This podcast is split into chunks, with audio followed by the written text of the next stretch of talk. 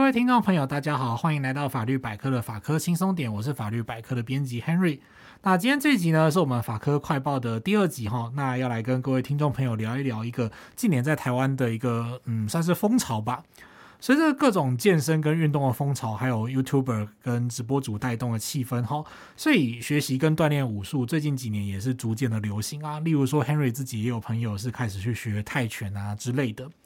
不过哈，随之而来就是会有。格斗比赛当中发生那种参赛者不幸受伤或死亡的憾事，例如说，在二零二三年的一月的时候，就传出说，诶，高雄有一间武馆，他举办了娱乐格斗赛，啊，有这个参赛者在比赛中遭到重击，颅内出血，最后导致不治死亡的新闻。哈，那当然，因为 Henry 自己并没有接触到这个案件的相关证据，啊哈，所以我们只能从媒体报道跟等于说是从这个案例出发，来跟各位听众朋友呢聊聊看这个生死状的问题，哈。像这样的竞赛啊，通常主办单位都会让参赛者签署所谓的生死状，哦，那表示说这个我个人的身体状况是很好的，那我自己愿意负责，跟旁人都没有关系。那对手或主办单位呢，可以免除法律责任等等的声明。但是，是不是签了生死状之后，就一切真的都没有问题呢？我们就来看看法律是怎么说哈。首先，在聊生死状的时候呢，我们要先回到一个概念，就是刑法上所谓的法益啊，法益是法律的法，然后利益的利益。它呢是指法律上所保护的所有的重要利益哈，那保护这些利益呢，它是为了要让人可以生存跟生活，或者是维护国家跟社会的秩序，在法律上是这么说的啦哈。那进一步呢，去帮助人们就是可以生存或生活吗？它可以分成个人层次的法益跟超越个人层次的法益。超越个人层次的法益呢，就像是国家的存续啊、选举的公平性啊等等的。那个人的法益呢，就是大家会比较熟悉的那一些哈，例如说生命，然后身体健康、财产、人身自由或者是名誉等等的。不过有一些内心单纯的愿望、期待或者是集体情感呢，则不算哦。所以说法益是一个很难斩钉截铁的概念，它必须要透过这个社会的互动，不断的修正哈。那有一些个人层次的法益呢，其实是可以自己放弃的，例如说像名名誉的法益。啊、例如说有一个知名案例，或许听众朋友也听过哈，就是知名的脱口秀演员伯恩。那伯恩呢，要他的伙伴呢，Jim 就是公开辱骂他，然后他才去提告这个 Jim 说，哦，你是妨害名誉这样子。哎，这个举动呢，曾经引发过一些讨论哈。不过说实在的，就是如果在这个场合的话，等于说是你自己放弃了名誉这个法益，所以这个 Jim 会不会构成公然侮辱或诽谤呢？其实是不会。所以像我们常常看到的脱口秀的火烤之类的活动呢，它其实是都不会构成犯罪，因为它就是当事人彼此之间同意之下的结果嘛。那再来呢，就是说，虽然法益是可以放弃的哈，但是放弃法益在法律上也是有一些底线。它的最低底线呢，是限于相对来讲比较轻微的身体法益啊，例如说玩团康游戏的时候，大家可能都知道说，诶，你可能会允许人家弹你的额头，或者是有一些运动比赛，它可能就会造成淤青哦，或例如说就是棒球的话，可能会有触身球的风险之类的，这些都还可以理解。在这种情况下，如果造成他人的身身体的轻微伤害的话呢，行为人是不会成立所谓伤害罪的。这个情况呢，叫做所谓的得被害人承诺啊，它是可以在法律上叫做所谓的阻却违法。就是我们说刑法有三个要件嘛，第一个是所谓你要符合刑法的。呃，罪名的构成要件，再来呢，就是你这个行为要是违法，最后是你个人要有所谓的罪责。啊，这个层次呢，是在违法性的部分去阻却违法，也就是说，你虽然客观上确实有伤害到别人，但是呢，因为别人放弃了他的法益，承诺放弃他的法益，让你的行为是合法的。好，那但是呢，讲到生死状这么 hardcore 的状况哈，那可就不一样了，因为呢，法律的底线就是说，你的重大身体法益跟生命法益是不能够。容许就是让当事人自己放弃。举例来说，我们的刑法第两百八十二条就规定了加工自伤罪，啊，两百七十五条则是规定了加工自杀罪，啊。他会禁止那种，就是你让别人去来重伤自己或者是杀死自己的行为，在法律上是不被允许的。那来帮你重伤或者是来帮你完成你死亡的心愿的那个人呢，他就会因此犯了加工自杀或加工自伤罪啊，也是违法。所以可以看出来，就是说重大的身体法益或者是生命法益呢，在目前的法秩序之下是不能够自我放弃的哈。那连带的就是说，诶，实际下手的人，就像我们刚刚说的，是有法律责任的。所以你立下生死状之后，让自己就是遭到别人打残，或者是甚至死掉这样，那这个时候呢，对方也不能够主张说，哦，我得了被害人承诺就免除法律责任，这是不行的吼。那当然呢，我们刚刚讲到的这个立生死状的状况呢，有些听众朋友可能会立刻想到说，哎，其实不只是体育竞赛或者是格斗竞赛哦，例如说是帮派之间的。火拼决斗，或者呢是情敌之间的决斗之类的这些场合呢，立生死状呢通常是没有意义的哦。你不要以为对方立了生死状之后，你就可以真的是把对方往死里打，就是说，哎，我得被害人承诺，这个是不行的啊，在法律上不能够完全的免责。那相对来讲呢，就是说，呃，我们刚刚讲了得被害人承诺这个层次的问题嘛。那另外一方面就是说，我们如果是在体育竞赛哦，就是跟我们刚刚讲到的。那种帮派火拼或者是情敌决斗不一样嘛？如果是采取用体育竞赛的角度来讲呢，其实法学上还是有其他的理论来处理这个状况。涉及到运动竞赛的时候呢，还有一个阻却违法的解释路径，叫做所谓的容许风险。哦，例如说我们今天讲到这种格斗类的竞技活动呢，就是呃，或者是说像马拉松之类的，对身体可能会有负担或者是有受伤风险的竞赛。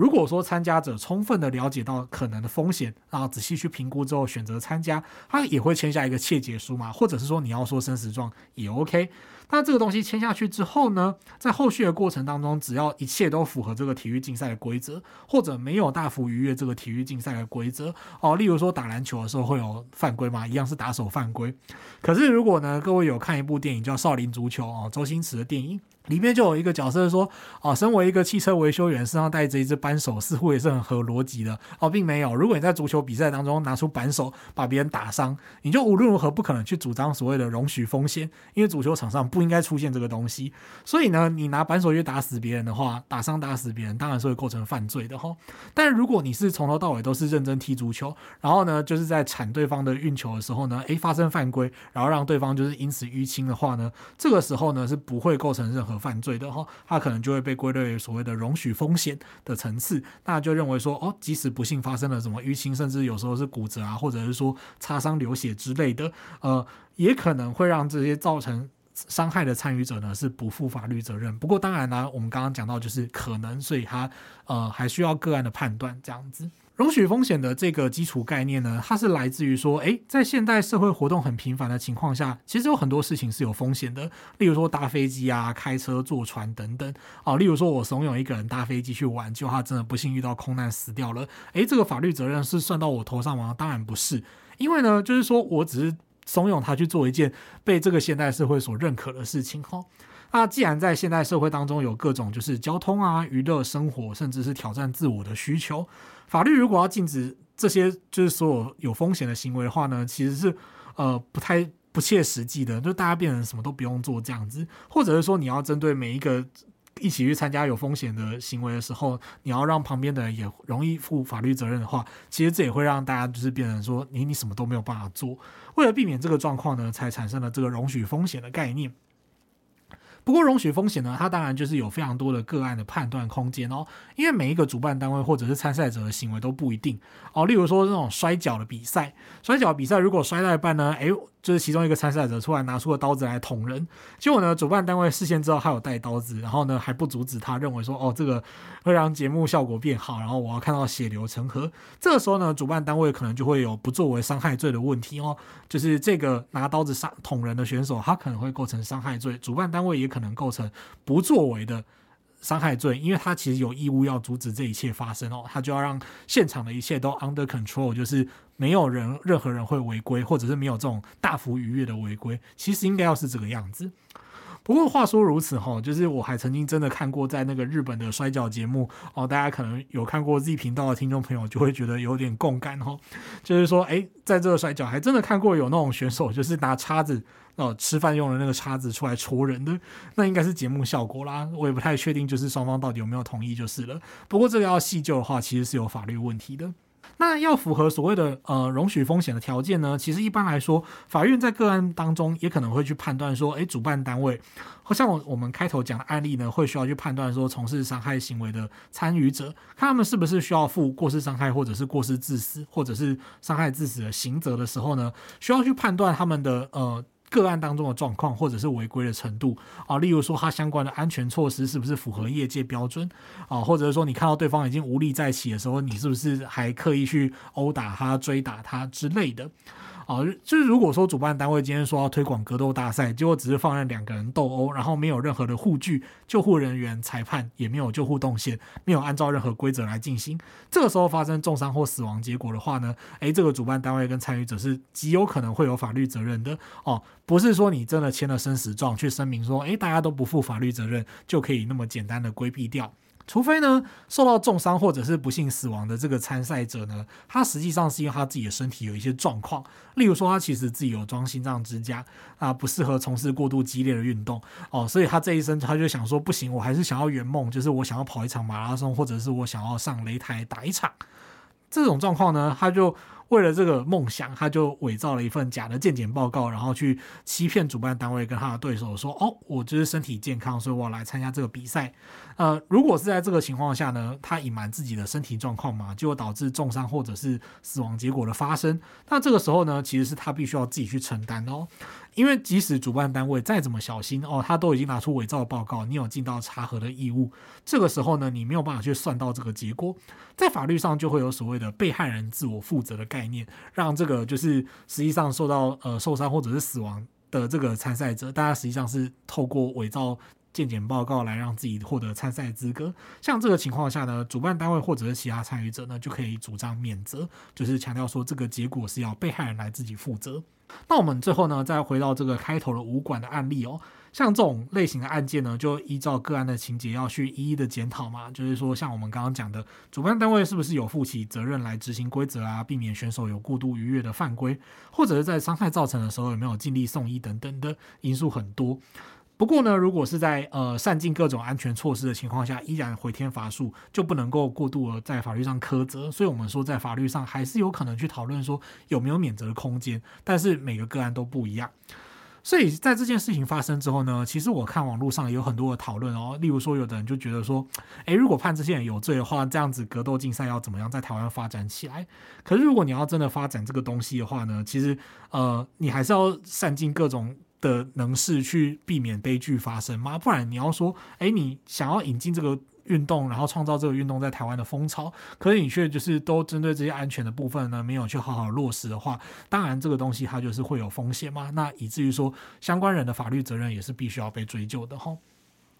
所以综合下来看，就是其实第一个重点还是在于说，各位参加任何的竞赛活动的时候，都需要量力而为啦。不管你是打人的，或者是被打的，哈，都必须要非常的小心谨慎。那尤其呢，遇到例如说你遇到对方状况不好的时候，你可能就要自己决定收手啊，等等啊，或者你自己状况不好的时候呢，就务必不要逞强，就不要参赛。啊，再来呢，就是像我们刚刚前面所讲的，主办单位必须要负起责任来维护运动竞赛的安全性，不是说签一个生死状就没事哦。所以说生死状这个东西呢，虽然大家都会签，但它实际上有没有什么法律效用呢？诶，其实可能它顶多是在呃轻微的身体法益的时候呢，可能会说哦，它真的就是我们有得所谓的被害人承诺嘛。啊，但是呢，生死状并不能用来当做是呃一切免责的标准哦。所以真的就是大家要呃。签生死状，从事危险活动之前呢，都还是要审慎的评估哈。好，那今天我们这集就到这边，记得订阅我们的频道，并且按五颗星。对于频道有任何的建议或想法，也欢迎留言或填写回馈单。最后呢，只是对生活法律有兴趣，或者是有各种疑难杂症的话，欢迎 Google 搜寻法律百科就可以找到我们。拜拜。